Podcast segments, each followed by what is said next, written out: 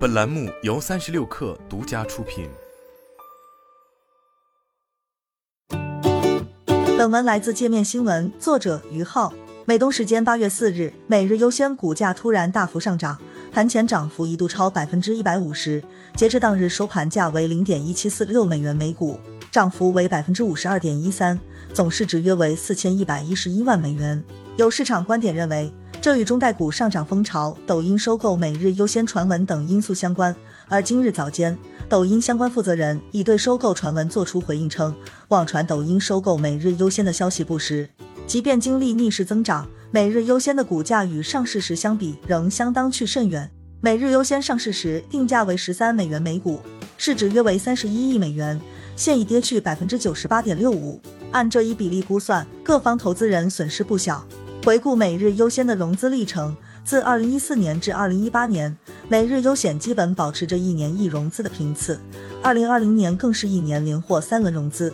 如腾讯投资、中金资本、光信资本等都曾多轮跟投。截止每日优先上市前，除去管理层实际控制的 Freshing Limited 与 Tiger Teeth Entity Limited 之外，老虎基金、青岛国资委、腾讯及原生资本持股比例分别为百分之十二点二。百分之八点五、百分之七点九、百分之七点一。每日优先上市后，老虎基金、青岛国资委与原生资本的持股比例被稀释至百分之十一点一、百分之七点八、百分之六点六。尽管每日优先选择以股价区间最低定价流血上市，但仍未避免上市首日的破发，随后股价便整体呈持续下跌态势。截止八月四日收盘，每日优先股价为零点一七四六美元每 ADS。较上市时十三美元 ADS 的定价已跌去百分之九十八点六五。据今年二月每日优先于 SEC 发布的个人取得十亿所有权的声明显示，截止十二月三十一日，主要股东结构并未发生大变动。这也意味着，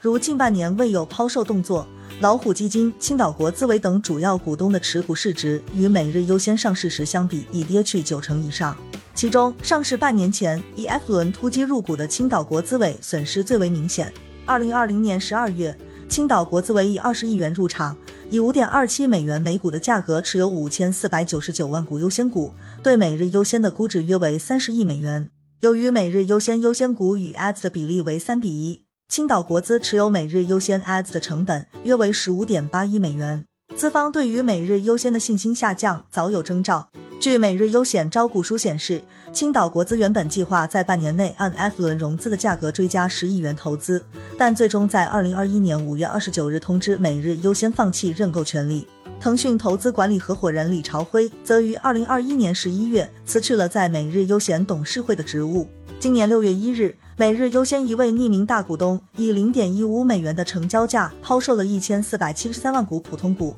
该成交价比当时的市价低了近百分之十。散户投资者同样受损严重。上市时，每日优险曾推出打新相关充值活动，用户在每日优先 APP 上充值就有机会额外中签十股或二十股。由于上市即破发，该活动曾引起打新股民的不满。每日优险于七月一日发布的独立内部审查结果，则加剧了市场的不满情绪。审计结果显示，次日达业务部在二零二一年进行的某些交易表现出可疑交易的特征。调整后，每日优先在二零二一年第一、二、三季度的净收入均有所下降。关注证券市场的 Franker Cruz 律师事务所则宣布，遭受重大损失的投资者有机会发起针对每日优先的证券欺诈集体诉讼。该集体诉讼认为。每日优险向投资者披露的财务信息有误，且截至二零二一年三月三十一日的季度净收入有所降低，相关时间内对公司业务运营和前景的正面陈述均具有重大误导性。